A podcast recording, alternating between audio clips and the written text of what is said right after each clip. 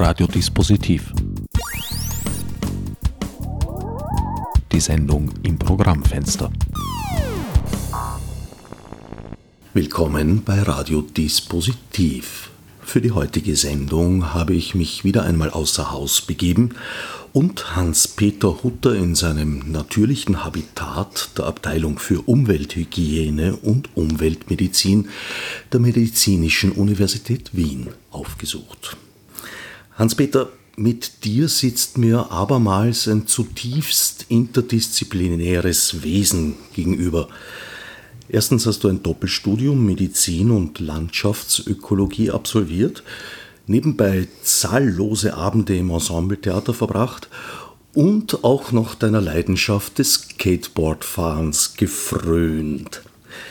Die beiden Studien haben dich letztlich in einen Grenzbereich gebracht. Umweltmedizin, Public Health. Wie würdest du Public Health definieren in kurzen Worten? Im Prinzip geht es bei Public Health um die sogenannte öffentliche Gesundheit, um die Gesundheit der Bevölkerung. Und da geht es nicht nur Krankheit zu verhindern, sondern Gesundheit zu fördern.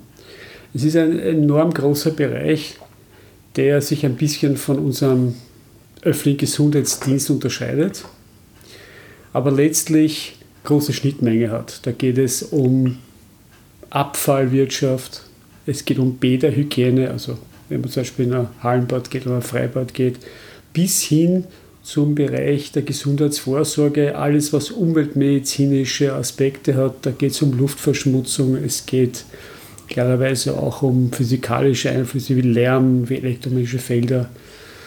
Es ist ein enorm großer Bereich, den ich halt auch vom umweltmedizinischen Sektor betreue. Letztlich geht es auch um äh, Bewegung, um sportmedizinische Aspekte bis hin zur Versicherungsmedizin. Also da gibt es eine, es ein unglaublich großes, äh, großes Feld, das bei uns nicht wirklich bekannt war, bis zu dem Zeitpunkt, als Corona kam, wo jetzt auf einmal Public Health in den Mittelpunkt, also neben Virologie und anderen, aber auch in den Mittelpunkt gerückt ist. Wie kann man sich in einem so unglaublich großen Forschungsfeld überhaupt einen Überblick verschaffen. Ich kenne ja Forschung auch im medizinischen Bereich eher in der anderen Richtung, dass die Spezialgebiete immer kleiner und immer spezialisierter werden und irgendwann einmal dann jeder auf seiner Briefmarke steht und darüber hinaus aber gar nicht Stellung nehmen mag, weil er sagt, er kennt sie nicht aus. Du hast sehr schön formuliert, auf der Briefmarke stehen, das sehe ich auch so. Du hast mich gefragt, was Public Health im Allgemeinen ist. Es ist halt ein Riesenfeld und da finde ich mich im sogenannten umweltbezogenen Public Health Bereich. Environmental Public Health heißt das auf gut Englisch. Und ich fühle mich dort für bestimmte Themenbereiche zuständig, weil ich mich mit dem schon so lange auseinandersetze. Und da beginnt das eben wirklich bei Luftverschmutzung und endet letztlich bei der Klimakrise. Es endet dann vielleicht auch bei Geruchsentwicklung und der Wahrnehmung bis hin zu Lärm. Es ist ein riesiges Gebiet und von dem Gebiet habe ich wiederum Spezialgebiete, wo ich mich mehr oder besser auskenne und sehr viel Forschung betrieben habe. Also das gibt es ja auch in dem Bereich, dass man zwar versucht, einen Überblick, Achtung, Überblick zu haben, das ist wichtig, man muss bei Public Health über den Tellerrand schauen und nicht nur jetzt einen Sektor oder ein spezielles Gebiet vor sich haben, man muss über den Tellerrand schauen. Aber letztlich gibt es natürlich auch da und dort genau jene Forschungsgebiete, wo ich mich näher auseinandergesetzt habe und wo ich mich noch besser auskenne als jetzt in anderen Bereichen der Umweltmedizin. Das ist gar keine Frage. Also letztlich auch das Zusammenführen von Information, von Wissen aus den Spezialbereichen zu einer ganzheitlichen Sicht. Auf jeden Fall. Also wenn man jetzt ein bisschen an Corona denkt, so geht es ja hier um viele Facetten. Da geht es um virologische Aspekte, es geht um epidemiologische Aspekte, es geht um infektiologische Aspekte, um mathematische Modelle, Prognoseaspekte. Und Public Health macht ein bisschen mehr. Wir versuchen natürlich überall dort, wo wir uns auskennen, wir sind gerade hier mit sehr viel Epidemiologie beschäftigt. Unsere Studien, die wir machen, sind hauptsächlich epidemiologische Studien, dass man diese Fächer, jeden Einzelnen, der nur sein Fachgebiet sieht, das ist das eine. Und wir versuchen halt, die alle zusammenzuschauen und auch über den Tellerrand zu blicken. Und das braucht halt ein gewisses Gespür für Public Health. Und das ist das eigentlich, was wir tun. Dazu gehören ja auch soziologische Themen, gesellschaftliche Veränderungen. Ja, absolut, ja, wir sind interdisziplinär aufgestellt. Wir haben ja nicht nur jetzt, jetzt Mediziner oder Mediziner, die ein Projekt betreuen, sondern es gibt Umweltpsychologen. Vieles, was zum Beispiel mit Klimakrise und Hitze zu tun hat, ist ohne Soziologie auch nicht wirklich gut zu beforschen, wenn es um ältere Menschen geht, die eben hilfsbedürftig sind, die man erreichen möchte. Soziologische Aspekte letztlich sind es immer messtechnische Aspekte, die hier eine Rolle spielen. Also die ganze Messtechnik ist wichtig, dass es auch von einem Experten, Expertin betreut wird. Auch das machen wir natürlich nicht selber, bis hin auch, wenn es jetzt um analytische Umweltanalytik geht. Natürlich haben wir das nicht im Haus alles, sondern das machen wir zum Beispiel im Umweltbundesamt, wenn es darum geht, Nachweis von Chemikalien in Blut oder in anderen Körpersekreten. Dann machen das Spezialisten. Aber das Team ist dann einfach, erstmal ist es sehr toll zu arbeiten, multi- oder interdisziplinär. Und zweitens funktioniert umweltbezogene, umweltbezogenes Public Health nicht nur, wenn du eine einzige äh, Expertise hast. Das funktioniert einfach nicht. Und von daher ist einfach auch die Kommunikation zwischen den Einzelnen, das geht ja bis hin auch in die Juristerei, die Rechtswissenschaft, das hat auch Einflüsse, ist halt ein, ein tragendes Element. Aber genau das macht das Forschungsgebiet irrsinnig spannend und toll. Es geht nicht nur in die Juristerei, wie du sagst, ja. sondern auch sehr stark in die Mathematik, ja, insbesondere der Statistik. Natürlich, ja gut, das haben wir selber hier, weil wenn, wenn man jetzt als Umweltmediziner arbeitet, gibt es ja einige Forschungsmöglichkeiten, die du hast, die wir haben, die wir machen. Das eine sind Untersuchungen an Zellen, das betreuen wir hier auch, wir haben ein Toxikologielabor. Dann gibt es Untersuchungen an freiwilligen Versuchspersonen, die zum Beispiel dann, wenn es um äh, Mobilfunk geht, dass man hier Experimente macht. Es gibt hier experimentelle Überlegungen, das machen wir nicht hier. Und es gibt den großen Sektor der Epidemiologie, da sind wir eigentlich seit vielen Jahren äh, sehr gut aufgestellt, weil das ist unser Hauptforschungsbereich, Hauptforschungsmethode. Und alle diese Forschungsmethoden, die werden dann eben zusammengeführt, wenn es um eine bestimmte Überlegung geht, wenn man Maßnahmen ableitet. Aber Epidemiologie besteht auf der einen Seite den Feldversuch überhaupt durchzuführen und das zweite nicht auszuwerten und da kommst du um Mathematik, was ich immer sehr gern gemacht habe, und Statistik nicht hinweg, das geht einfach nicht. Aber nur einmal auch ein tolles Gebiet und ähm, aus meiner Sicht ist Epidemiologie eine sehr tragende Methode, um bestimmte Gefährdungen, Beeinträchtigungen darzustellen, bei in einer Real Situation. Also dort, wo das einwirkt, wird auch geforscht. Das ist kein Laber, sondern das ist eben die Welt, in der wir uns befinden, mit allen Schwächen natürlich, dass man sehr viele andere Einflüsse eben auch hat, die man entsprechend auch berücksichtigen muss. Aber das ist etwas, was mir am meisten Spaß macht oder Freude und wo ich einfach auch meine, meine Auftrag sehe, dass man das macht. Und zwar gut. Shakespeare paraphrasierend bin ich versucht zu sagen, die ganze Welt ist Labor. Du hast da sicherlich recht, wenn du Labor nicht als sterile Umgebung anschaust. Aber wenn man Erkenntnisse generieren möchte, erzeugen möchte, wenn man was wissen will von der Welt, naja, dann musst du dir die Welt anschauen. Und insofern ist das eine sehr schöne Überlegung, die du hast, die ich äh, sehr gut nachvollziehen kann. Obwohl, eins muss ich noch hinzufügen, obwohl das immer mit Labor hat immer etwas mit Versuchstier zu tun. Wir sind doch alle Versuchskaninchen. Und das sehe ich nicht so. Nun, das, das sind wir schon, Versuchskaninchen unseres eigenen Handelns. Na gut, wenn Wollens, du so siehst, Wollens. ja, dann, dann schon, aber wenn das ein bisschen so von der medizinischen Seite aufgezogen wird, dann ist das immer, naja, wir sind doch keine Versuchskaninchen, an denen ihr etwas ausprobieren wollt. Es gibt ja da mehrere ähm, Perspektiven und das ist nicht, aber so wie du sagst. Verschwörungsmythen. Ja, das, was wir tun, das probieren wir halt jetzt aus, was man sieht, ja, schon sehr lange und insofern sind wir natürlich auch Teil des Experiments und da kannst du sicherlich sagen, das sind Versuchskaninchen oder Versuchstiere. Versuchsmenschen halt, ja. Risikoabschätzung ist also eins der zentralen Themen und gleichzeitig aber auch die Vermittlung wissenschaftlicher ja. Forschungsergebnisse. Mhm. In diesem Zusammenhang hast du gemeinsam mit Judith Langasch vor einigen Monaten ein Buch herausgebracht. Mhm. Sind wir noch zu retten? Erschienen bei ORAC. Die Frage des Titels wird grundsätzlich positiv beantwortet, würde ich mal sagen. Ja doch mit zahlreichen Wenns und Abers versehen. Der Teufel steckt mal wieder im Detail. Vollkommen richtig.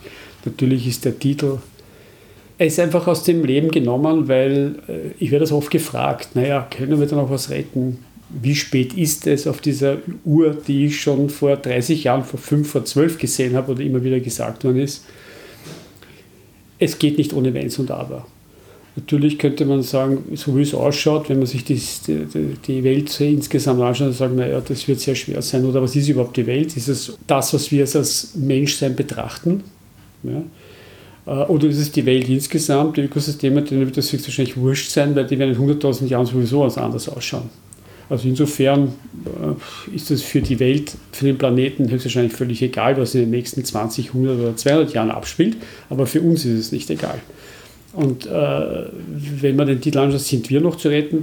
Ja, aber mit Wenn und Aber, weil es eben wirklich darum geht, welche, welche Handlungen, welche Aktionen, welche Aktivitäten setzen wir jetzt deutlich und wirklich rasch um, damit hier eine Veränderung stattfindet, um eben für die nächsten Generationen einen Planeten noch zu retten, der nicht sehr viel Unglück über viele bringen wird oder sehr viele Schwierigkeiten. Äh, dass man da irgendwie durchkommt, ja, aber in welcher Form, wie? Mit wie viel Leid ist das verbunden, mit wie vielen Problemen? Und äh, wenn wir das tun, denke ich mir, ja, das funktioniert. Wir wissen ja, was wir tun sollten. Das ist bei den meisten Sachen so. Aber es liegt halt teilweise, nicht nur teilweise, es liegt hauptsächlich im Umsetzen dieser Lösungen, dieser Maßnahmen. Auch hier gilt, dass das Gegenteil von gut oftmals gut gemeint ist. In Verbindung mit dem Faktum, dass sich auf den zweiten Blick meistens Überraschendes offenbart und die Wirkung sehr oft ins Gegenteil umschlägt des ursprünglich Intendierten. Zum Beispiel Glyphosat war eines der Argumente gegen das Verbot, dass dieser Stoff schon sehr gut untersucht ist und man sehr viel darüber weiß mhm. und ein Verbot eher dazu führen würde, dass man auf weniger untersuchte Stoffe ausweicht. Das ist ein allgemeines Problem in der Verwendung von Chemikalien. Das gibt es nicht nur bei Pestiziden, das gibt es bei Weichmacher genauso. Stichwort Bisphenol A. Das ist auch ein enorm gut beforschter Stoff. Wird halt sehr häufig auch verwendet, auch nicht vergessen, das ist auch sehr gut beforscht. Man hat auch hier gesehen, dass es bestimmte Grenzen gibt, die immer wieder nach unten revidiert worden sind. Und dann gab es eben die Rufe, das gehört verboten. Dann gab es eben auch Ersatzstoffe, da gibt es Bisphenol S und alles Mögliche. Und da hat man auch dann letztendlich gesehen, naja, so harmlos, unter Anführungszeichen, sind die auch nicht, die haben auch irgendwas. Und äh, von daher ist der Ruf eines Verbots, ja, ich glaube auch von uns nachvollziehbar, aber nicht ohne wiederum den Blick über den Tellerrand, was, was passiert denn dann? Und ähm, wenn du das ansprichst, denke ich, ist das immer wieder ein Abwägen von dem Stoff, den wir haben und kann der reguliert werden. Jetzt nicht bezogen auf Glyphosat, aber speziell sonst insgesamt die Herangehensweise, kann man den so regulieren, dass wir wissen oder dass man mit einer hohen Wahrscheinlichkeit ausgehen kann davon, dass das problemlos ist. Oder haben wir tatsächlich einen Aktivstoff, der da funktioniert? Und das, diese Frage ist, klingt zwar einfach, ist aber oft nicht leicht zu lösen. Äh, beim Glyphosat denke ich mir, ist es, ja, ich meine, es ist halt das meistverwendetste Herbizid der Welt, das ist halt so. Hat auch, unabhängig jetzt einmal von, dem, äh, von der direkten toxischen Wirkung, auch nur das Problem, dass es eben mit genetisch manipulierten Saatgut einhergeht. Also da gibt es ja noch viele Randprobleme zu überlegen. Äh, bei denen geht es ja nicht nur jetzt um das Pestizid, sondern überhaupt um eine Überlegung, wie werden wir unsere Landwirtschaft weiter betreiben. Da geht es ja auch darum, einmal festzustellen, wie weit werden wir wie weit geht das noch mit den Pestiziden und wie wird das mit der Bewirtschaftung unserer Böden ausschauen. Wir wissen, dass die Landwirtschaft im konventionellen Sinne einer der größten Treiber ist von äh, dem Biodiversitätsverlust. Also das ist ja nichts Neues. Also da braucht es ja nicht nur eine Frage, wie gehen wir mit der Chemikalie um, sondern wie gehen wir insgesamt mit der Landbewirtschaftung um, um hier auch den Biodiversitätsverlust, die Verarmung zu stoppen. Einmal, das ist schon mal wichtig. Von daher ist das oft in einem sehr engen, begrenzten Fokus, was machen wir mit Glyphosat, was wichtig ist, weil das ja dann auch der Kondensationskeim ist, um den es ja dann auch weitere Überlegungen geben soll, wie gehen wir mit unserer Landwirtschaft um. Aber ja, du hast schon gesagt, es ist gut gedacht gewesen. Das ist ja in den 70er Jahren ähm, synthetisiert worden, dass man sagt, wir wollen hier eine Ernährungssicherheit. Das, die grüne Revolution hatte das ja im Sinn dass das halt eher jetzt einmal, klar, du kannst mehr Lebensmittel bauen, aber welche Qualität und was hast du hier für Nebenwirkungen, das ist halt dann so aber so aufgetreten, dass das nicht so das Gelbe vom Ei ist.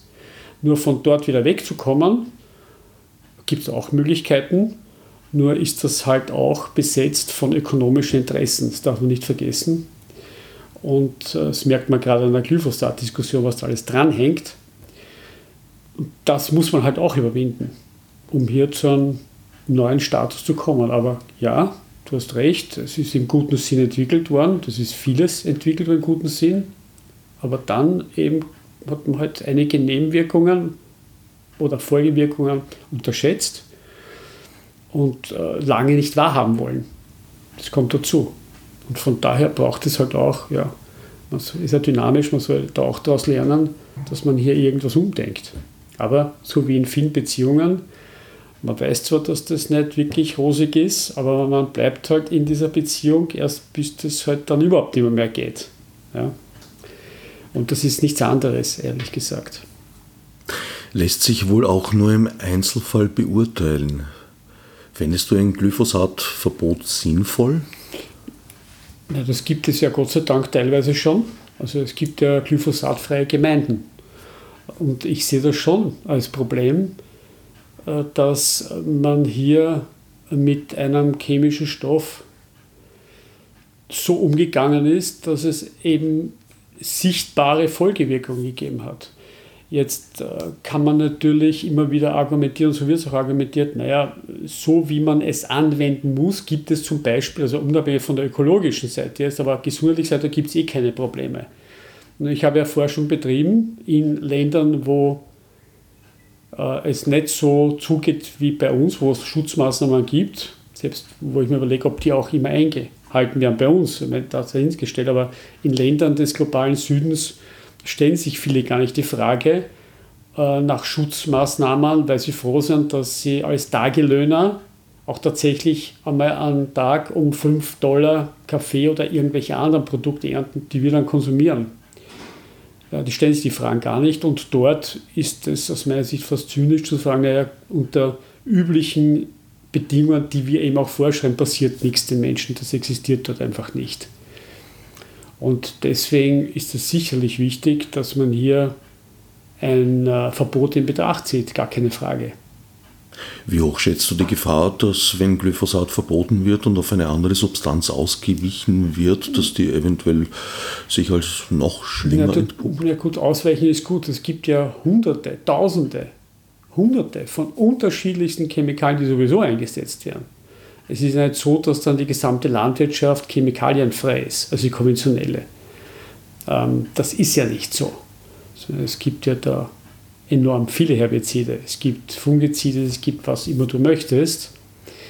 Also mal als Reinsubstanz und dann noch in verschiedensten Zubereitungen und Kombinationen. Also und eben diese Kombinationen machen es ja sehr oft auch aus, insofern als es unter den Substanzen Kreuzreaktionen gibt. Ja, das ist einmal das eine, du hast vollkommen recht. Ich meine, alleine, wenn du die aktive Substanz, das Glyphosat, ist ja nicht alleine jetzt in der Mischung, die eben aufs Feld aufgebracht wird, sondern da sind viele andere Stoffe schon mal drinnen. Also das Roundup ist ja nicht nur Glyphosat, sondern auch andere Beistoffe. Und das ist schon wieder was anderes. Und dann hast du noch andere Chemikalien, die du auch aufbringst. Dann gibt es Insektizide, was auch immer. Und derjenige, der das eben tut oder macht, wir haben ja da Untersuchungen bei Kaffee, die haben manchmal 20, 30 unterschiedliche Pestizide, die sie eben auch aufbringen, von denen sie praktisch nicht einmal wissen, was es ist. Und diese Zusammen, diese Kombinationswirkungen unterschiedlichster Chemikalien untereinander, das ist ja eines der Hauptprobleme, kann man nur in Plausibilität und überlegen. Dann gibt es einige, wo man sich eben angeschaut hat und von denen wir wissen, dass die Kombination nicht immer nur additiv ist, additiv sein kann, sondern dass sie sich auch teilweise gegenseitig verstärken. Nur das Ganze aufzudröseln, ja, welche was mit wie viel und ist ja praktisch nicht möglich bei Hunderten von Substanzen. Das ist sehr, sehr schwierig bis gar nicht möglich. Das heißt, man kann es nur empirisch ausprobieren? Na, du kannst dann, wenn du dann bestimmte Zustände hast, wirst du wissen, was, wenn du überhaupt weißt, was angewandt wurde. Äh, das ist einmal epidemiologisch, aber natürlich kannst du äh, In-vitro-Versuche, kann man mit verschiedensten Chemikalien machen und dann eben sehen, wie die in bestimmten Dosierungen miteinander wirken. Das wurde gemacht. Von daher wissen wir, dass zum Beispiel, wenn man verschiedene äh, Pestizide hernimmt, oder bestimmte aktive Substanzen, nehmen wir es einmal so, dass die alle unter ihrer Schwelle, wo sie eigentlich toxisch wirken, das weiß man auch von diesen, dass sie aber, wenn sie zusammengemischt werden, haben sie einfach einen Effekt. Sie verstärken einander so, dass sie, obwohl sie in einer sehr geringen Dosis da sind, hast du tatsächlich dann einen Effekt. Das kannst du machen. Ja. Von daher wissen wir, dass eben diese Kombinationseffekte nicht etwas ist, was man sich aus den Daumen saugt, sondern dass es tatsächlich existent ist. Und deswegen muss das eine Konsequenz haben in dem Sinn, dass zwar für die einzelnen Settings man zwar nicht genau weiß, wie sie zusammenwirken, aber dass du schon mal sagst, wenn da jetzt mehrere zusammenfallen, musst du an die Kombinationswirkung denken und brauchst halt auch eine Möglichkeit, wie du hier vorgehst, um die Menschen zu schützen. Und das ist halt in vielen Bereichen nicht möglich, weil es weder, weder einen Atemschutz gibt, noch, noch irgendwelche Handschuhe, es gibt keinen Schutz für die Augen, für gar nichts. Dann kann man, muss man noch dazu sagen, ist ja oft in sehr heißen Ländern. Da müsstest du ja andienen von oben bis unten. Also das hat alles auch organisatorisch und, und praktische Grenzen, weil man das dann einfach nicht anzieht.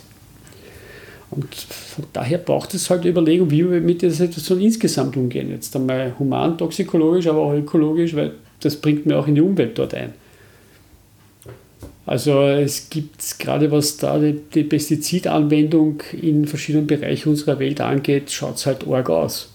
Nur äh, dort ist es nicht wirklich oft ein Thema, weil es andere Probleme gibt. Und bei uns ist dann auch eine Frage des Preises, wo man sagt, nein, ich möchte möglichst billige Produkte kaufen. Unabhängig, wie es denen dort einmal nicht nur erst von der Chemikalienseite geht, sondern auch natürlich von der sozialen Seite. Weil was ist dort mit Versicherung, was für uns gang und gäbe ist? Was ist mit Urlaubsanspruch? Wie ist denn das überhaupt? Also auch die Sozialverträglichkeit ist ja da meistens komplett unterm Hund. Auch hier baut unser Wohlstand auf dem Leid anderer auf, wie man leider feststellen muss. Definitiv.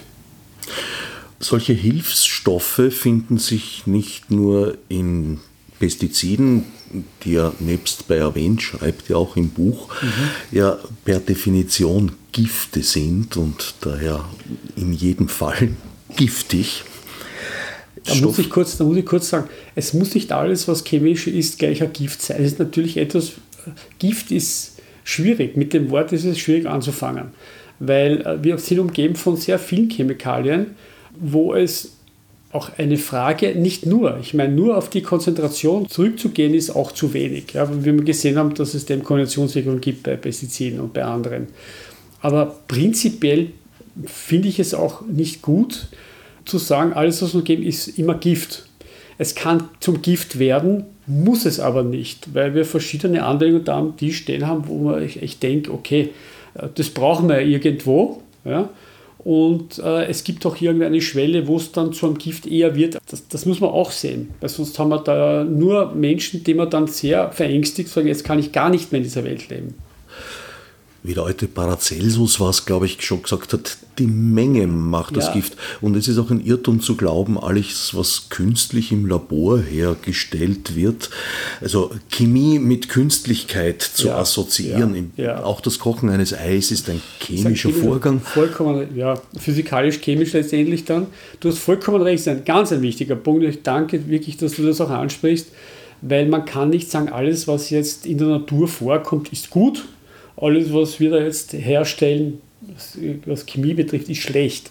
Ganz ehrlich, es gibt in der Natur viele Sachen, die so giftig sind, die möchte ich dann mal im Nanogramm zu mir nehmen. Das gibt es. Giftfrösche. Etc. Es gibt auch viele Schimmel. Denk an Schimmelpilze, das ist relativ bekannt bei uns. Das ist nicht etwas, was ich gerne einatme oder manchmal auch nicht esse. Das ist äh, zu kurz gedacht. Das ist alles, was so schwarz-weiß ist, ist nicht wissenschaftlich in irgendeiner nachvollziehbar. Und auch der Paracelsus, das ist sicher viel dran. Es gibt halt noch ein paar andere Aspekte dazu, eben wie, wie diese zum Beispiel Wechselwirkungen ausschauen, wo Paracelsus dann teilweise außer Kraft gesetzt wird, weil es eine niedrige Konzentration sind. Aber ja, also dass wir immer nur von Giften reden, ist mir eigentlich zu plump. Das ist nicht okay. Es gibt eben, wenn du sagst, für verschiedene andere Produkte werden Stoffe eingesetzt, ja, das stimmt. Es kommt halt auch darauf an, wo, was, wie und werde ich sie überhaupt zu mir nehmen oder atme sie ein oder gelangen sie sonst in meinem Körper? Auch das ist immer eine Frage, die sich stellt, auch in welcher Konzentration. Zu nennen wäre da zum Beispiel das Polyethylenglykol, das in Salben, Cremes, Shampoos, Medikamenten und aller Orten wenn, auftritt. Wenn, wenn, wenn, du insgesamt jetzt einmal alles ansprichst, was zum Beispiel Körperpflege bedeutet. Ja, ich meine, da sind ja unglaublich viele Stoffe dabei. Nicht zuletzt Duftstoffe. Auch mit denen haben wir uns sehr intensiv auseinandergesetzt. Es sind andere Artikel, das ganze Kunststoffproblematik mit allen Zusatzstoffen, mit allen Additiven klar, wir sind umgeben von, äh, von, von, einer Fülle, von einer Myriade werden wieder von chemischen Stoffen, die auch hergestellt werden. Und da gilt es letztendlich auch jetzt deutlich kritischer darauf zu schauen, weil wir eben wissen, dass da viele Additive zugesetzt werden, von denen wir praktisch langfristig, einmal nur humantoxikologisch, jetzt von Ökologie einmal gar nicht zu schweigen, die problematisch sein können. Wir, wir haben einige beforscht, also nicht wir, sondern insgesamt die Weltgemeinschaft viel beforscht und es rauskommen, naja, so ohne ist das alles nicht. Und da braucht es eine, auch wenn es vielleicht äh, viele nicht hören, es braucht eine Regulierung, es braucht eine Überlegung, wie wir mit dieser unglaublichen Fülle umgehen und wie wir mit neuen Substanzen umgehen, die jetzt synthetisiert werden und in Umlauf gebracht werden. Da braucht es schlichtweg mehr Bewusstsein von allen, nicht nur von den Herstellern, sondern auch von uns. Das ist ein wichtiger Punkt, weil wenn der Konsument, die Konsumentin ein Produkt möchte, das bruchfest ist, das nicht durch Sonnenlicht irgendwie spröde wird, dass es sich entfärbt, dass es ihr sich bunt sein soll, dass es von mir aus auch noch äh, irgendwo riechen muss, naja, dann wird die Industrie sagen, okay, na, das machen wir halt. Und das geht natürlich nicht ohne chemische Überlegungen. Ja, da liegt es auch an uns zu sagen, naja, eigentlich, das brauchen wir und das müssen wir nicht haben. Und diesen Schritt, der ist nach wie vor nicht wirklich da. Ist eine Risikoabschätzung überhaupt realiter möglich oder wird man da nicht ständig von den Geschehnissen überrannt, vor allem im technischen Bereich? Sicher. Also da, es gibt ein, ein definitives Hinterherhinken der Wissenschaft in diesem Bereich. Die meisten Sachen wissen wir erst dann, wenn es da sind und dann wird das halt noch tiefer beforscht. Epidemiologisch wird angeschaut, was tut das jetzt mit einer Bevölkerungsgruppe, die mehr exponiert ist. Man kommt oft erst später drauf ja, man hinkt hinterher. Man hinkt hinterher hinter vielen technologischen Entwicklungen. Also Mobilfunk ist, denke ich mir, ein, ein Paradebeispiel, dass man da hinterher hinkt. Und auch da äh, braucht es Überlegung, wie man rechtzeitig eine Und das ist nicht nur jetzt humanmedizinisch, das ist ja nur ein Sektor. Eine Technologiefolgenabschätzung, was tut das mit unserer Gesellschaft, was tut das mit unserer Umwelt etc. Das muss man einfach darlegen. Äh, sonst denke ich mir, hat keiner was aus der Vergangenheit gelernt. An manchen Stellen des Buches muss man definitiv stark sein und sich von einigen Romantizismen verabschieden. Jetzt bin ich neu, was, das, was du da meinst. Wirklich. Zum Beispiel die naturnahe Holzheizung oder auch die Verbesserung des Raumklimas durch Räucherstäbchen. Ja, also die Räucherstäbchen sind, da darf man keine Spaßbremse insgesamt sein. Ich weiß, für viele gehört das einfach dazu, bei verschiedenen Gelegenheiten, sei es zu Weihnachten, sei es irgendwie, wenn man halt meditieren möchte, mag sein, aber man sollte sich auch bewusst sein, dass wenn du hier eine Verbrennungsquelle in einem Innenraum hast, dass diese Verbrennungsquelle, abgesehen von gasförmigen Schadstoffen, eine Menge von ultrafeinen, sehr, sehr feinen Partikeln, Staubteilchen produziert. Das ist so bei jedem Verbrennungsprozess. Ähm, das ist nicht nur jetzt einmal beim Diesel oder bei anderen Verbrennungen, also wurscht, was ein Straßenverkehr ist oder irgendwas anderes. Auch ein Waldbrand macht es. Und da ist, auch wenn ich eine sehr, sehr gute Beziehung zu meinen Räucherstäbchen habe und zu ihrer Wirkung, dann tut es mir halt leid, das verbrennt auch in kleinsten Partikeln. Und dann habe ich hier auch eine gewisse Beeinträchtigung. Dass nicht ein einziges Räucherstäbchen mir dann irgendwie sehr große Probleme macht und mir einen Lungenkrebs verursacht, ja, wird es nicht tun oder mit einer sehr, sehr, sehr, sehr hohen Unwahrscheinlichkeit. Ja. Aber es ist halt nicht nichts. Und von daher braucht es auch ein gewisses Bewusstsein, kann man es maßvoll einsetzen, welche Räucherstäbchen verwende ich, lüfte ich nach dem Einsatz von Räucherstäbchen und so weiter. Und äh, gebe das auch in mein Kinderzimmer, ja, für die Kleinen, von dem ich abraten würde. Aber auch da gibt es einfach ein differenziertes Herangehen. Das heißt nicht, dass ich jetzt alle Räucherstäbchen verbannen möchte, sondern dass man das einfach auch so einsetzt, dass man es einfach bewusster einsetzt. Und da gibt es unzählig viele Beispiele. Auch die Holzheizung. Ja, moderne Holzheizung völlig anders. Alte Holzheizung, wie man sie noch immer am Land sieht, wenn dann einer heizt, weißt du, oje, da kommt was raus und du riechst es im gesamten Ortsgebiet. Das ist zwar Holz. Und riecht gar nicht schlecht. Ja, beim Verbrennen weiß ich nicht. Also, Na doch, dieser würzige Rauchgeruch am, siehst, am Land, das, das hat ist, schon was. Das ist das, was. Das ist, also Geruchswahrnehmung ist ein äh, unglaublich schwieriges Gebiet, weil es geht hier auch um die Einschätzung des Geruchs. Jeder wird sagen, und damit jeder, der nicht in der Nähe einer Bäckerei oder einer Kaffeerösterei, man wird sagen, ach, der Geruch in der Früh, wenn ich das ein bisschen rieche, diese Bäckereiduft, herrlich. Genauso wird es sein mit eben einer Kaffeerösterei, diesen herrlichen Kaffeegeruch, den mag ich. Nur wenn du da rundum die ganze Zeit, 24 Stunden 7, mit diesen Gerüchen, wenn du dem ausgesetzt bist, ist es für dich nicht mehr so angenehm. Dann ändert sich das sehr stark. Und dann kannst du überhaupt nicht mehr riechen. Und ein Nachbar, der sieht jetzt von dem einen, dass der immer heizt, ich kriege jetzt immer diese Wolke in mein Zimmer. Ich habe mich erkundigt, das ist echt nicht gesund, zumindest nicht gesund, förderlich. Dann hat der zusätzlich zur toxischen Komponente noch eine Wirkung, weil der natürlich der Geruch als Alarmsignal auch wirkt, das Warnsignal, da ist etwas. Und dann schätzt es ab, ist das jetzt gefährlich für mich oder nicht. Also da kann man sagen, für den einen ist es ein würzig, ein angenehmer Geruch, den ich mit Landleben verbinde, genauso wie zum Beispiel so einen typischen Tiergeruch, kann ja auch sein. Äh, für andere, die das eben dauern ist es ein enormer Stress. Und äh, wenn wir bei der alten Holzheizung sind, äh, die, die, haben ein Pro die machen ein Problem, obwohl es aus Holz sind. Was ich schön finde, Holz. Nachwachsender Rohstoff, gar keine Frage. Aber auch da muss man eben schauen, wie es im Einzelnen ausschaut. Und man sollte sich wahrscheinlich auch hüten vor der reflexhaften Zuordnung, dass ein schlechter Geruch äh, eher potenziell giftig ist als ein Wohlgeruch. Genau, auch das. Und wie gesagt, Gerüche, die Einschätzung ist enorm unterschiedlich. Es kommt immer auch auf deine Erfahrung an. Hast du damit Geruch schon schlechte Erfahrung, mit so einer Situation schlechte Erfahrung gehabt oder nicht? Wie empfindlich bist du?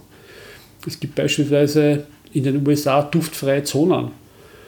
weil es Menschen gibt, die schon bei geringsten Wahrnehmungen von Parfum etc., von so Duft, ganz klassischen Duftstoffen, äh, dass die da gestresst sind. Über welche Achse auch immer, ist nicht so einfach zu erklären. Aber das ist enorm unterschiedlich. Es ist auch enorm unterschiedlich, wie du es wahrnimmst. Es gibt welche, die ein besseres Geruchsvermögen haben und ein schlechteres.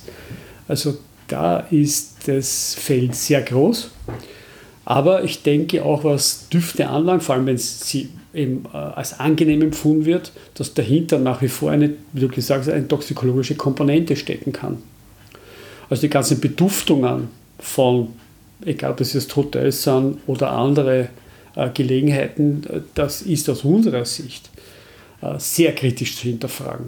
Sehr kritisch zu hinterfragen, weil oft wird es auch gemacht in bestimmten Bereichen zur Maskierung von unangenehmen Gerüchen. Man sagt, da riecht es komisch, dann tue ich da heute was drüber, dann rieche ich es nicht. Da hast du zwei Probleme, nämlich du hast irgendwas muss ja da sein, dass es eben unangenehm, da muss eine bestimmte Freisetzung von unangenehmen Geruchsstoffen sein, die einen eine Ursache haben. Und dann zusätzlich hast du noch irgendwie die Beduftung, zusätzlich hast du verschiedene Chemikalien, die oft praktisch langfristig überhaupt nicht untersucht sind auf ihre langfristigen Folgen. Also so gleich zwei Probleme. Alles natürlich in einer Art und Weise, wo nicht jeder irgendwie, auf der, irgendwie gleich umkippt, sondern es ist eine, eine chronische, sehr niedrig dosierte Exposition, Belastung, die letztendlich aber auch dazu beitragen kann, dass es hier für den Organismus Schwierigkeiten gibt. Und die Empfindlichkeiten sind völlig unterschiedlich. Völlig unterschiedlich. Da fällt mir diese alte Geschichte mit der grünen Arsenfarbe ein, die durchaus bis Mitte des 20. Mhm. Jahrhunderts im Einsatz gewesen ist und auf die halt manche Menschen auch empfindlich sind, wenn sie unter fünf anderen Farbschichten liegen. Gut, die, also mit den unter fünf Finger kenne ich nicht die, äh, die, die, diese Überlegung, aber du hast vollkommen recht, äh, das darf man wirklich nicht unterschätzen. Es gibt hier hochsensible Personen, hochempfindliche Personen, bis hin zu Menschen, die das alles nicht richtig wahrnehmen. Ja? Also von der Wahrnehmung her, das kannst du nur entweder über Geruch, über deine Sinne, über Geruch, über dein Hörorgan oder visuell. Das ist eine Wahrnehmung die kann jetzt für verschiedenste Menschen so oder so sein und man muss immer dahinter schauen, ist das, was dahinter steckt, auch noch zusätzlich, ohne diese Belästigung, hat es noch eine zweite Komponente.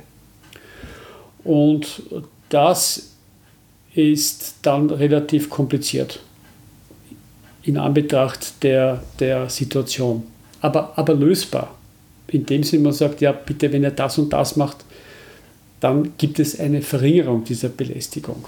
Ob das dann alles praktisch umgesetzt werden kann, ist dann ein zweiter Punkt, aber Maßnahmen kann man setzen. In den meisten Fällen. Gab es eigentlich je einen Idealzustand, was Umweltverschmutzung betrifft? Also zu meinen Lebzeiten sicher nicht. Der Substanz, die mein Großvater verwendet hat, um Holz äh, witterungsbeständig für den Gartenzaun zum Beispiel zu machen, äh, hat zwar für mich als Kind interessant gerochen, ja. durchaus, aber äh, ich möchte ihr eigentlich nicht mehr begegnen müssen. Pentachlorphenol, was du ansprichst, äh, für Außenbereich wurde oft auch für den Innenraumbereich verwendet und da gibt es ja auch Holzschutzmittelprozesse in Deutschland, die eben dieser, dieser Explosion, dieser Belastung sehr viele langfristige Probleme zuschreiben. Du hast recht, äh, in den von 50er, 60er, 70er Jahren, wo die Chemie aufgekommen ist, darf nicht vergessen, es gab ja Dinge, wo du gesagt hast, die helfen uns im Alltag. Das ist super. Dann kannst du das Holz da draußen stehen lassen und das ist nicht gleich Morsch nach, ein, nach einer Saison. Darf nie vergessen, dass das ja auch in einer gewissen Absicht, nämlich dass man hier für unseren Alltag günstigere Voraussetzungen schafft im Umgang mit den Alltagsgegenständen. Dass das eben oft zu kurzsichtig war, das sollten wir gelernt haben. Darum geht es jetzt, dass man sieht, ui, so einfach ist halt die Welt nicht. Und äh, denke ich auch, jetzt muss man auch was sagen, es, es, hat sich schon sehr viel getan in dieser Hinsicht. Das muss man, also da gibt es auch ein, das Chemikaliengesetz der Europäischen Union ist nicht schlecht. Klar, Es wäre in der Vollform, in der Reinform noch viel besser gewesen, aber es ist natürlich auch dann ein Abwägen und ein Kompromiss, aber es ist sicher nicht schlecht in der Europäischen Union. Es gibt Fortschritt. Es ist halt auf unserer Welt sehr ungleich verteilt, weil es gibt einige Länder, wo noch immer Asbest nicht als Problemstoff verboten ist. Darf man nicht vergessen. Das, bei uns ist es klar, Asbest, oh Gott, na, das muss man alles wegrammen und sehr gut entsorgen und so fort. Das ist überhaupt keine Frage mehr. Mittlerweile, also in meiner Kindheit war nein, Asbest noch der 90er, Wunderstoff. Nein, nein, 90er Jahre, das ist alles noch von uns erlebbar. Ja. ja? Aber jetzt äh, ist es eigentlich nicht das, das Thema mehr. Außer, dass wenn du was hast und du weißt das ab, dass man das eben wirklich gut entsorgen muss, dass man, da gibt es tausend Sachen, wie man es macht. Aber das ist bei uns so. In einem anderen Land ist das nicht einmal irgendwie noch etwas, wovon man sagt, das gehört verboten. Das ist dort gang und gäbe. Also du siehst selbst dort, wo wir es geschafft haben, und es hat auch 100 Jahre gedauert, von dem ersten Auftreten von Asbest und Problemen in Großbritannien, wo, äh, wo, wo, wo Gesundheitsinspektoren gesehen haben, da stimmt irgendwas mit der Lunge nicht, bis äh, quasi jetzt in den 90er, 80er, 90er, das 100 Jahre dauert, bis das verboten war in Europa. Also unglaublich lang. Und dann gibt es Länder, die haben das noch immer nicht. Also, noch einmal, es gibt positive Seiten, gibt es, möchte ich echt nicht verhehlen. Es hat sich bei einigen sehr viel getan, aber es ist lange noch nicht. Lange noch nicht so, dass man sagen kann, jetzt ist das alles erledigt. Zweifelsohne ist die Luft in Linz heute besser als ja, in den 70er sicher. und 80er. Ja, ja. Aber auch da hat, das waren massive Eingriffe. Äh, da wurde eben bei stationären Emissionen wurde da sehr viel gemacht. Aber da gab es auch einen Druck dahinter. Nicht zuletzt, wenn du dich erinnern kannst, Waldsterben war ein Riesenthema. Da wurde viel gemacht. Da war auch die Zivilgesellschaft sehr, sehr, sehr im Vordergrund und hat sich dafür eingesetzt. Da gab es natürlich Verbesserungen. Noch einmal, das gilt nicht für alle Bereiche, weil das hat sich dann teilweise verschoben, aber letztlich gibt es auch Erfolge. Das darf man nicht vergessen. Ist ein Leben mit ausgeglichener Ökobilanz überhaupt möglich oder verursacht insbesondere menschliches Leben nicht per se zwangsläufig Umweltschäden? Ja, dass wir ganz in Harmonie mit der Umwelt leben und dass es alles immer Wonne und, und schön ist, das denke ich, davon sind wir eh so weit entfernt. Da müssen wir uns nicht Gedanken machen, dass wir diese Harmonie einmal wirklich leben. Ja es gibt ein Annähern. Es gibt viele Dinge, die wir reduzieren können. Also wenn du dir nur diese Energiekonsum anschaust, die, von denen ich schon in den 80er Jahren gehört habe, auf der Bodenkultur, wo eine Person, meistens USA oder Japan, so viel konsumiert haben wie 1400 Menschen, die in Bangladesch leben, dann denke ich mir, naja, da ist irgendwas nicht ganz okay. Und das ist eigentlich das Nächste, dass wir versuchen, Schritt für Schritt da etwas maßvoller mit unseren Umweltressourcen umzugehen. Aber, und das habe ich vorher schon gesagt, Schritt für Schritt heißt, dass wir wirklich also große Schritte setzen müssen, weil wir haben verschiedene Probleme, die eben unsere nächsten Generationen sehr beschäftigen werden und sehr viele Probleme für die bringen wird. Also das ist für mich keine Frage. Das ist natürlich da ein, ein, ein also nicht Rousseau irgendwie auch dann, glaube ich, bin mir nicht ganz sicher, Rousseau zurück zur Natur und dass es alles so leibend ist. Ich meine, wer möchte jetzt von uns, die das gewohnt waren, ohne dem medizinischen System auskommen? Naja, vor allem hat Rousseau ja ein sehr artifizielles Naturbild Das kommt geschaffen. noch dazu. Das kommt noch dazu. Aber, aber weißt du, was ich meine? Dass man da zurück zu einer sehr harmonischen, das wird für einige super sein, für einige wird es passen, für viele wird es nicht gehen oder wird nicht passen. Aber von dem abgesehen geht es ja darum, dass man einen Schritt einmal macht in eine Richtung, wo man die Schäden, die wir kennen und wo wir massive Schäden setzen, dass wir hier uns ein bisschen zurücknehmen und sagen, also das und das kann einfach nicht mehr weitergehen so, weil wir einfach für unsere zukünftige Generation ein Desaster hinterlassen. Das muss man schon sagen. Das dauert halt noch ein bisschen, aber es ist absehbar, dass es leider Gottes in einer eher unwirtlichen Problematik endet. Und dieses Desaster exportieren wir auch immer häufiger in andere Länder. Da fiel mir zum Beispiel der Lithiumabbau ein, der ja. extrem umweltschädigend ja, ist. Ja. Da gibt es die Hoffnung, dass es eventuell im Akkubau demnächst durch Natrium ersetzt werden könnte. Ist relativ weit gediehen. Möglicherweise hat das schwindende Interesse, ein Truppenabzug ist ja auch immer ein schwindendes Interesse, an Afghanistan etwas damit zu tun, dass die dortigen Lithiumvorkommen vielleicht nicht mehr als so wichtig erachtet werden? Äh, da weißt du mehr, äh, dass es in Afghanistan Lithiumvorkommen gibt, wusste ich nicht. Aber ich kenne in Südamerika, wo sehr viel Lithium abgebaut wird. Und das gilt für viele seltene oder nicht einmal seltene, das gilt für Aluminium genauso. Und das ist das dritthäufigste Metall. Meine, dort, wo das abgebaut ist, ist Tagbau, das ist komplett ruiniert. Das, das Gebiet, es werden Menschen abgesiedelt. Nur das interessiert hier auch wenige dass wenn es um diese Aluminium zum Beispiel, also Lithium sehe ich jetzt ähnlich gelagert, dass das, wir brauchen das, das bauen wir auch, ZNR für die gesamten Mobiltelefone auch, ich sage jetzt mal nicht unbedingt nur im Kongo, aber auch, was da befeuert wird, Warlords werden da geschmiert, damit man überhaupt abbauen kann, das sind alles von uns weit weg und nicht im direkten Alltag sichtbare Probleme, die aber auch dort vor Ort schon viele gesundheitliche Effekte haben. Für die Bevölkerung dort. Und das ist etwas, was wir hier oft überhaupt nicht im Fokus haben als Konsument. Wenn es beispielsweise dann um Aluminium geht, dann wird praktisch hauptsächlich gefragt, naja, wenn ich jetzt aus einer Aluminiumdose trinke, wenn ich mir ein Deo jetzt mit Aluminium als Antitranspiranzia da in meiner Achselhöhle eincreme oder einspray. Was passiert dann?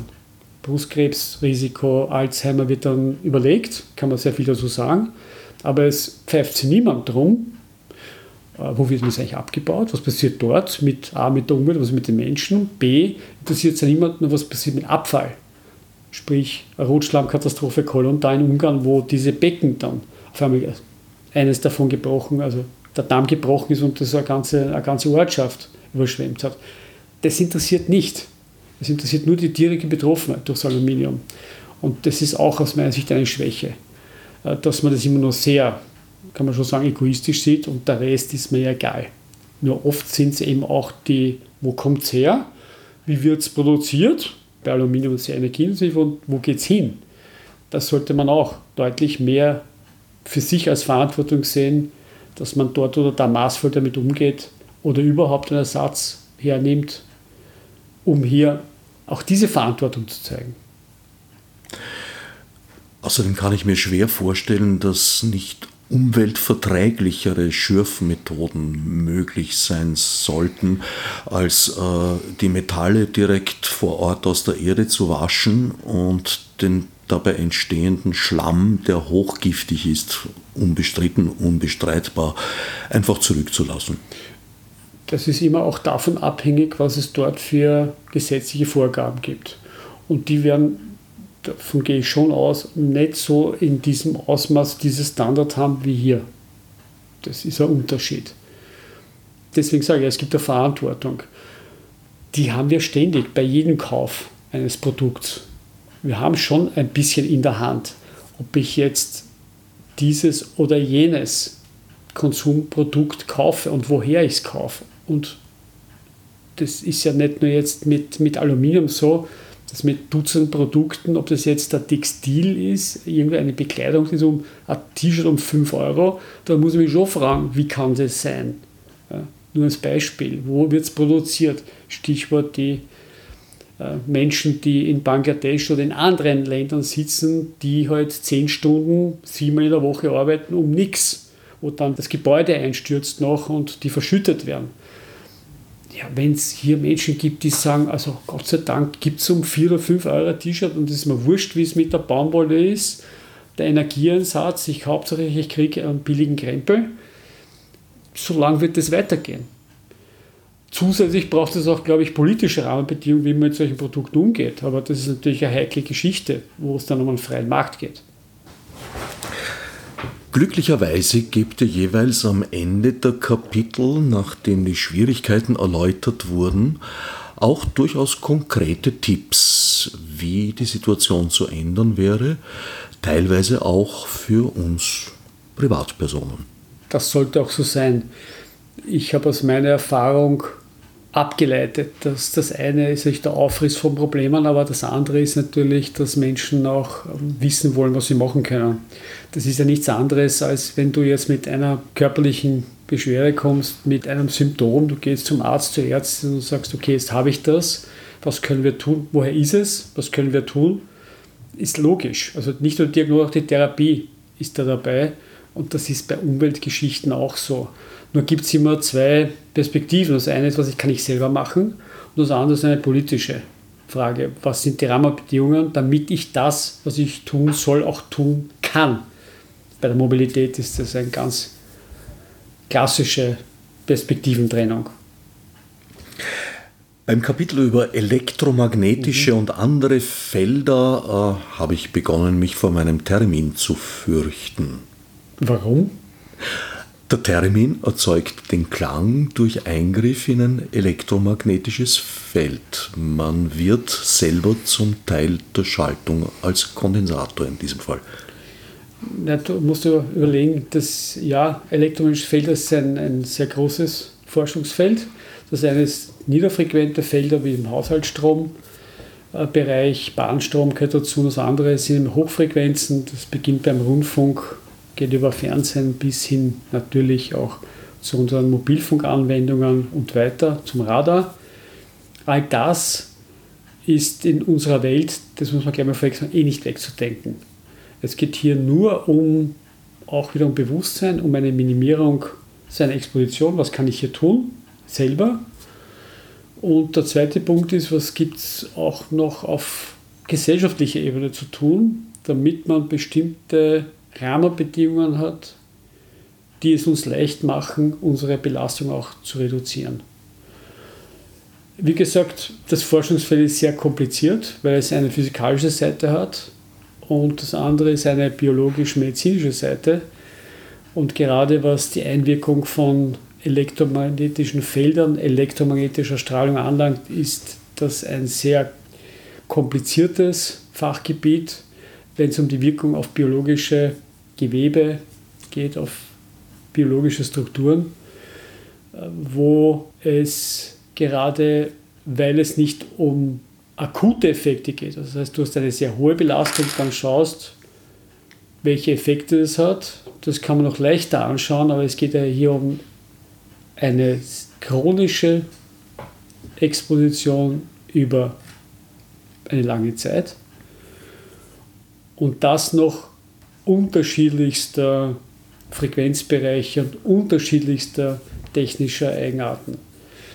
Und das macht immer einen Interpretationsspielraum auf, der gerade was jetzt Mobilfunk angeht, reicht von ich telefoniere und habe dann einen Gehirntumor oder wenn das 5G kommt, geht die Welt unter, bis hin, bitte, zwei Telefone links und rechts am Ohr, es ist völlig harmlos. Alles kein Problem. Also das ist ungefähr das Spannungsfeld, dem wir uns bewegen. Und ich möchte nur kurz zusammenfassen, im Prinzip geht es auch hier um eine gewisse Vorsicht. Es geht um Umsicht. Es geht um ein maßvolles Verwenden dieser Technologie, sodass man möglichst viele Risiken und da geht es nicht nur um das Risiko, ich halte nur das Telefon ans Ohr oder ich bin in der Nähe von einer Sendeanlage, sondern es geht um insgesamt Risiken, nämlich Suchpotenzial, Fear of Missing Out, um die Frage, woher kommen unsere Rohstoffe und was ist eigentlich die Ökobilanz von äh, diesem ganzen Mobiltelefon, den wir jetzt jeden Tag aufladen müssen. Um hier möglichst Risiken, die hier einhergehen, damit man die minimiert.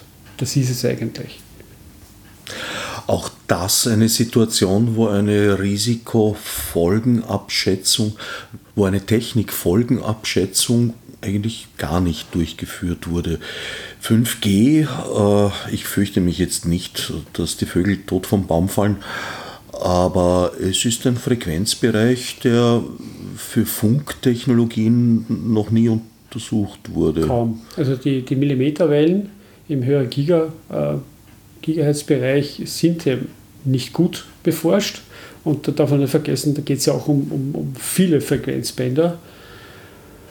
Ähm, das ist das eine. Das sagt auch das Bundesamt für Strahlenschutz nicht wirklich jetzt industriefeindlich. Aber es ist, nur, es ist aus meiner Sicht zu eng gedacht. Das ist das, was jetzt die direkte Wirkung auf einen menschlichen Organismus, auf Biologie, da geht es ja nicht nur um uns, sondern es kann ja auch um, um Insekten gehen, wie diese Felder wirken, wenn das jetzt breit ausgerollt wird. Es geht wirklich um, was macht denn die Technologie mit unserer Gesellschaft? Beispiel, die Lagerlogistik kann dadurch sehr vereinfacht werden. Selbstfahrende Systeme im Lager. Das heißt, es gibt Personen, die dort nicht mehr, mehr arbeiten werden können. Wie schaut das dann aus für die? Arbeitsorganisatorisch, aber was tut, was passiert da? Was passiert mit dem gesamten, was ja auch schon jetzt gibt, Smart Home Gedanken, Smart Farming, Smart Home, das ganz berühmte Beispiel, du hast im Kühlschrank Milch stehen mit einem Chip drinnen, der Chip sagt, oh, jetzt ist nur mehr die Hälfte gefüllt, gibt diese Information weiter an den nächsten Supermarkt und der liefert dir dann das, weil es ist bekannt, dass die Familie X in der Woche 2,5 Liter trinkt. Und das ist aber nur ein halber Liter drinnen und so wird das hin und her geschickt. Was passiert da mit unserer Gesellschaft? Für viele super, einige werden das vielleicht nicht so toll finden, aber diese Fragen, was das tut, und das ist ja nur eine Überlegung, da gibt es ja viele teilweise auch Fantasien dazu zu 5G, aber das ist überhaupt keine Diskussion. Da wird nicht überlegt, was das macht mit uns. Gibt es jetzt andere Probleme? Die vielleicht auftauchen, die einen Nutzen mehr oder minder zunichte machen, das ist alles wurscht. Hauptsache 2025, das wird kommen. Das 5G, was jetzt da ist, ist nichts, nicht viel, äh, macht nicht viel mehr als ein LTE. Ja. Was jetzt die Bildschärfe anlagt, etc., Ultrahochauflösung, das kann das auch. Ja. Aber es geht darum, was jetzt dann diese zukünftigen Anwendungen mit sich bringen. Nämlich, wie verändert das unsere Gesellschaft und uns unser Verhalten zueinander. Meine, wer hätte gedacht, in den Mitte 90er Jahren, äh, dass es das Smartphone gibt und die Kinder, ich sage es einmal jetzt sehr primitiv, die Kinder oft nicht wegzubringen sind mehr von dem Gerät und lieber zu sitzen, als sie mit anderen Kindern, Jugendlichen zu treffen und oder Spiele spielen auf diesen Geräten und auch so zu weniger Bewegung kommen die Eltern, die hier anrufen, was tue ich mit diesen? Es war praktisch kein Thema. Über viele Jahre nicht. Erst bis da war, wo ich gesehen habe, da gibt es ein Suchbot, nicht nur bei Kindern und Jugendlichen übrigens, das wissen wir eh. Aber das wird alles unterschätzt. Aber genau das sind die Innovationen, die sich auch theoretisch nicht zurückhalten nein, nein, ließen, bis sie ausreichend erforscht sind. Das ist keine Frage. Aber das ist eben das Dilemma daran, dass wir eh wissen, was wir zu tun haben und wir leider nicht aus der Vergangenheit gelernt haben. Das ist doch dramatisch blöd, ehrlich gesagt. Und das vermisse ich einfach. Und dass, dass sich alle wehren dagegen, dass man das macht. Und man sagt, nein, nein, das ist eh alles super, weil da können wir dann dies und jenes, dann gibt es selbstfahrende Systeme, dann gibt es Smart Farming und dann natürlich Smart Medicine, wo du deine operiert dort, kennt man eh schon ist aber ganz woanders und wir können da tausend tolle Dinge machen, aber man sieht da nur die tausend tollen Dinge und der Rest ist wurscht. Interessant, dass wir da eigentlich sehr wenig Bewusstsein auch entwickelt haben, wie ich vor kurzem lernen durfte. Von Hans Reschreiter ist der Leiter der Grabungen in Hallstatt im Berg. Und die können nachweisen inzwischen, dass dort schon vor 3000 Jahren eine menschengemachte Ressourcenverknappung eingetreten ist, der Gestalt als äh, die Buche nicht mehr in ausreichender Menge und Qualität in der Gegend zu finden war und sie Eiche importieren mussten, was bei weitem aufwendiger war.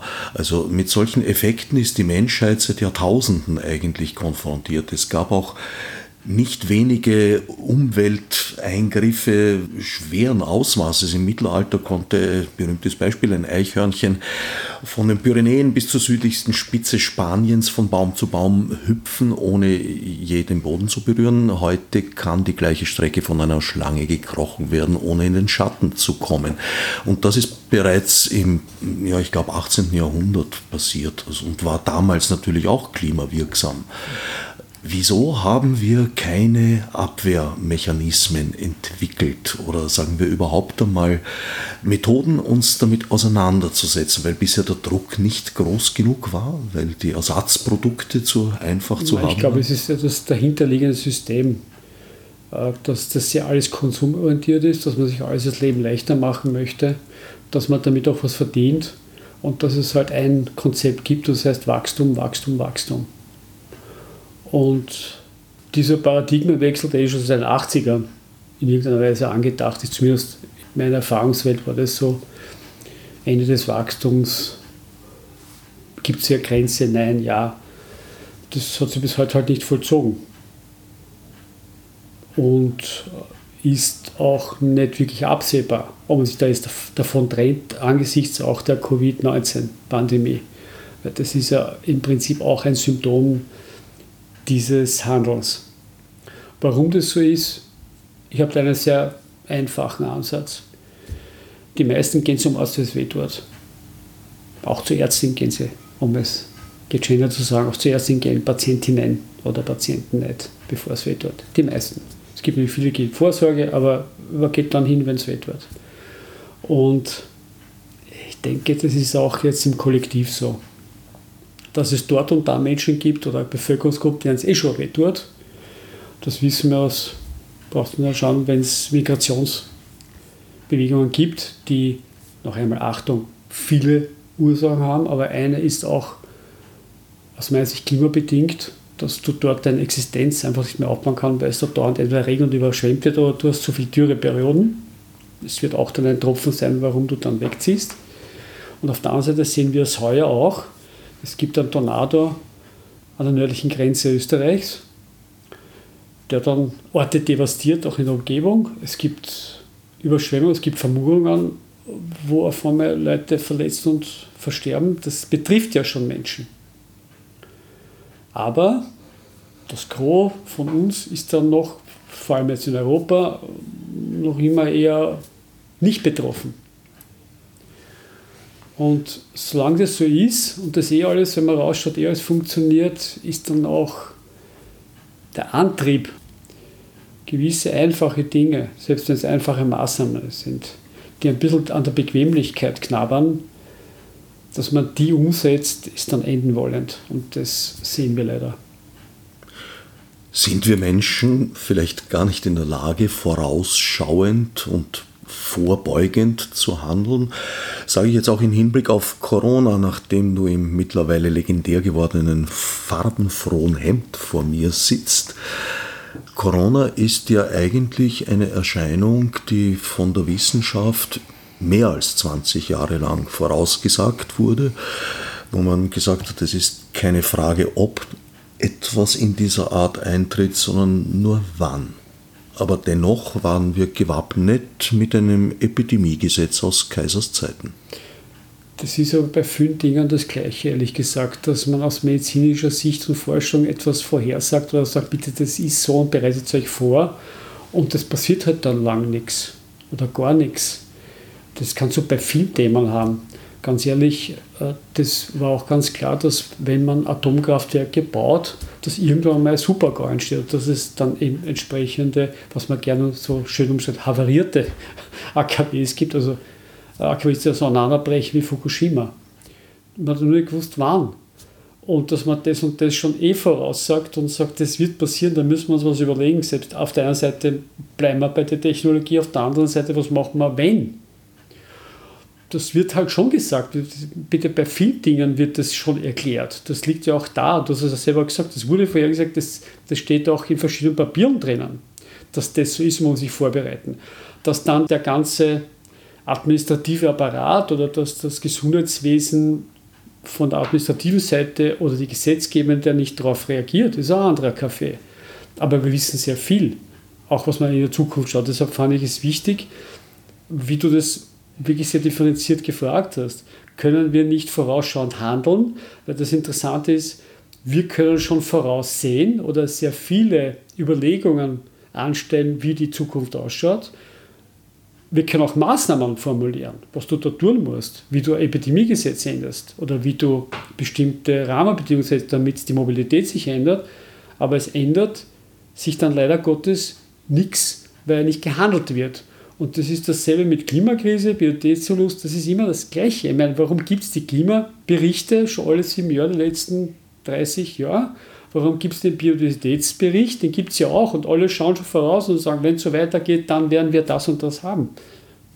Und, naja, also zumindest einmal, was, was dann die Resonanz auf einem Biodiversitätsbericht oder die Verarmung der Biodiversität ist, vielleicht einmal kommt der drin vor in den Medien und dann ist wieder futsch.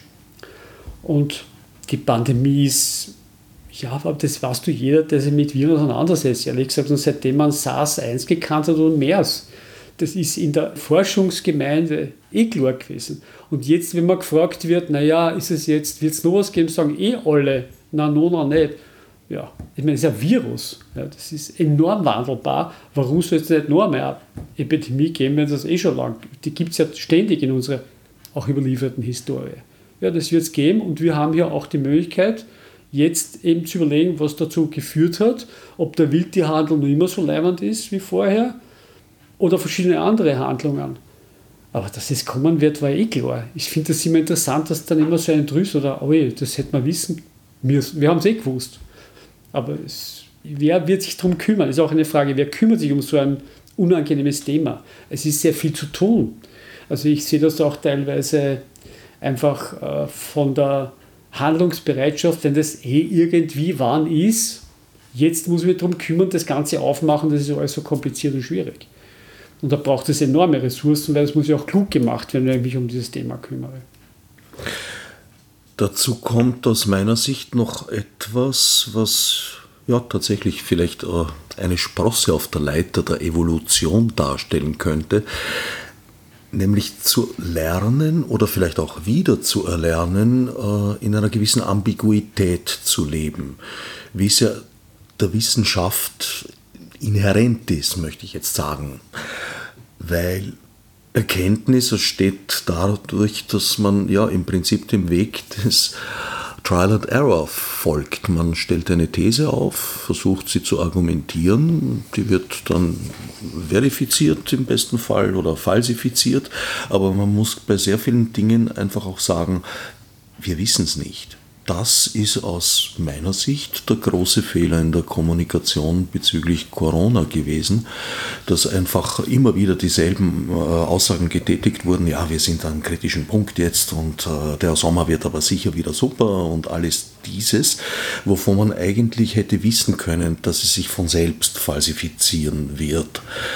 Statt den Leuten zu sagen, hm, wir vermuten dieses, wir vermuten jenes, aber genau sagen können wir es nicht das ist aus meiner Sicht war es für mich, also wir haben eine umweltmedizinische Expertise hier und was Risikovermittlung anlangt, ist gerade was umweltmedizinische Themen anlangt, oft ein großer Unsicherheitsfaktor, in dem man viel nicht weiß, weil ja viele, ich habe es eh gesagt, viele Substanzen gar nicht langfristig untersucht wurden. Das heißt, du musst ja schon eine Überlegung haben, wie du so eine Tatsache kommunizierst. Wie kann man dem begegnen. Und das Virus ist das Gleiche. Wir, das ist neu gewesen. Und wenn es jetzt 2019 Dezember zum ersten Mal auftaucht und dann beginnt die Forschung, wirst du ja wohl im März, April, Mai, Juni letzten Jahres nicht genau gewusst haben, was da alles noch ist und was das macht. Das ist doch unmöglich. Und zumindest das, was wir gemacht haben, ist ja immer auch eine, eine Überlegung, was tue ich mit dem Status quo, mit diesem Wissen wo kann ich hier bestimmte Maßnahmen setzen, die einfach sind umzusetzen, einfach, äh, aus unserer Sicht effizient zu dem damaligen Zeitpunkt, um dann auch zu sagen, das ist aber der Status quo jetzt, das haben wir jetzt ja gleichen. Das, was heute bekannt ist, mit dem kann ich agieren, Jetzt haben wir natürlich schon viel mehr Evidenz zu dem Ganzen und auch mehr praktisches Wissen.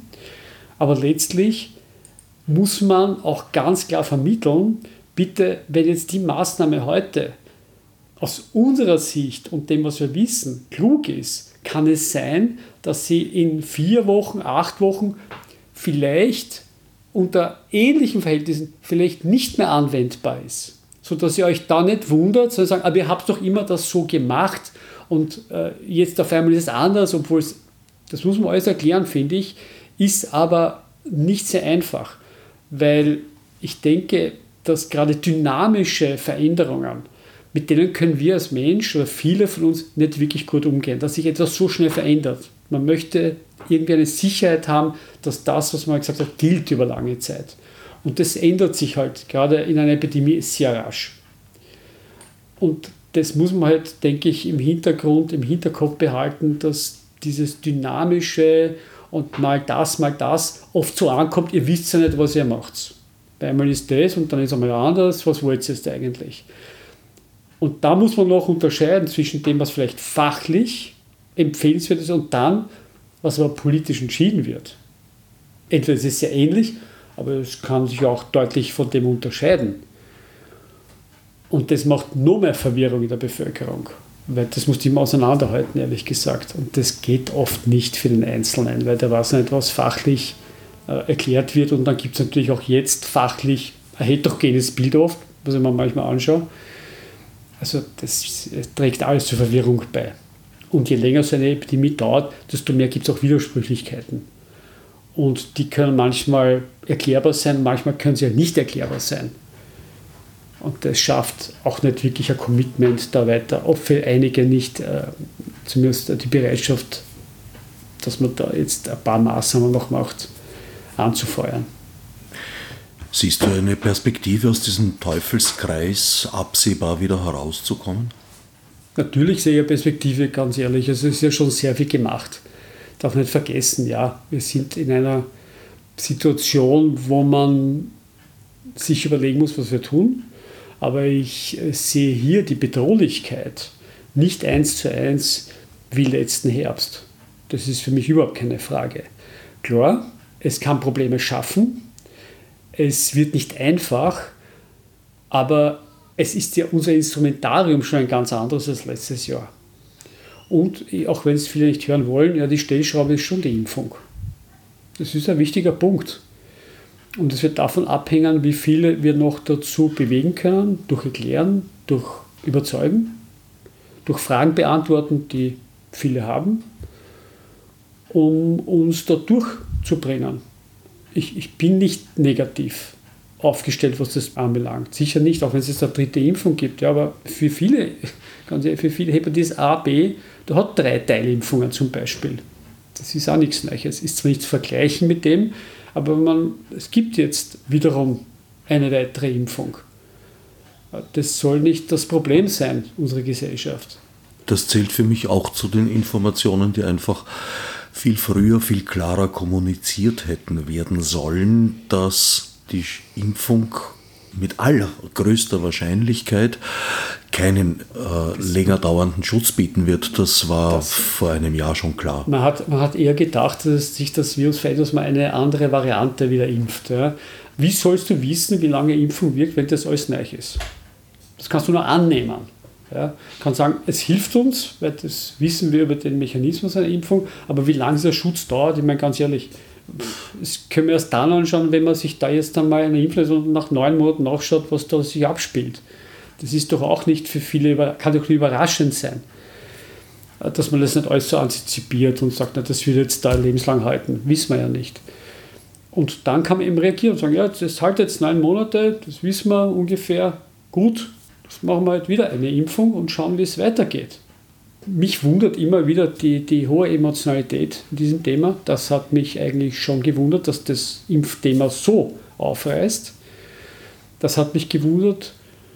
Und der zweite Punkt ist, dass man schwer, sehr schwer, fachlich, auch wenn es einfach formuliert ist, aber genauer formuliert ist, dass man schwer dagegen ankommt, was sich da in den sozialen Medien abspielt.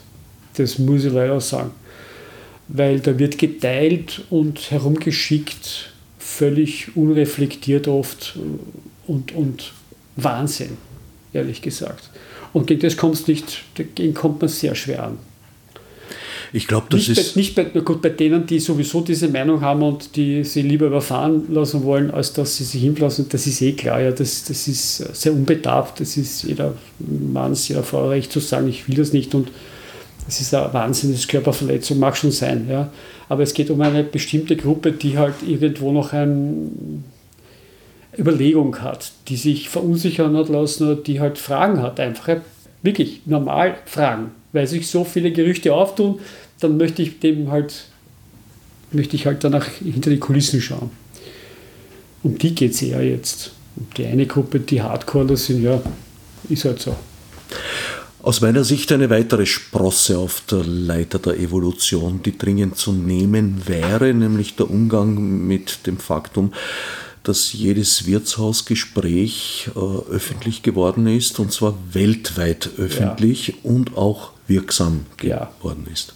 Sehr gut zusammengefasst. Und dagegen, das ist eine Frage, da bin ich sicher kein Experte, ich bin nur Beobachter oder Empfänger. Und das äh, habe ich aber schon seit längerer Zeit, aber da hat sich jetzt gezeigt, wie, was das für eine Macht ist. Und wie viele Probleme das eigentlich für unsere Gesellschaft bringt. Äh, Probleme, aber vor allem, was das an Spaltungspotenzial hat. Und da hat man schon in den USA gesehen, ja, wie das ist, alleine weil es zwischen Republikanern und Demokraten schon so arg war. Dass jetzt auf dieses Thema aufgestülpt ist, ist eh logisch, irgendwo nachvollziehbar, aber da muss man sich sicher auseinandersetzen und dann eben Personen, die sich damit auskennen, was man da tut oder wie man damit umgeht. Das ist für mich eines der wichtigsten Fragen, weil das wird es zu jedem Thema geben jetzt. Und da braucht es auch eine Überlegung von Gegenmaßnahmen. Ich danke Hans-Peter Hutter für das Gespräch. Sehr gerne. Und allen anderen fürs Zuhören. Wir führten dieses Gespräch exakt eine Woche vor der Erstausstrahlung. Sollten zwischenzeitlich Entwicklungen in Sachen Corona eingetreten sein, die wir noch nicht antizipieren konnten, bitten wir um Verständnis. Marburg Mitmunesi. Fichte subsidiar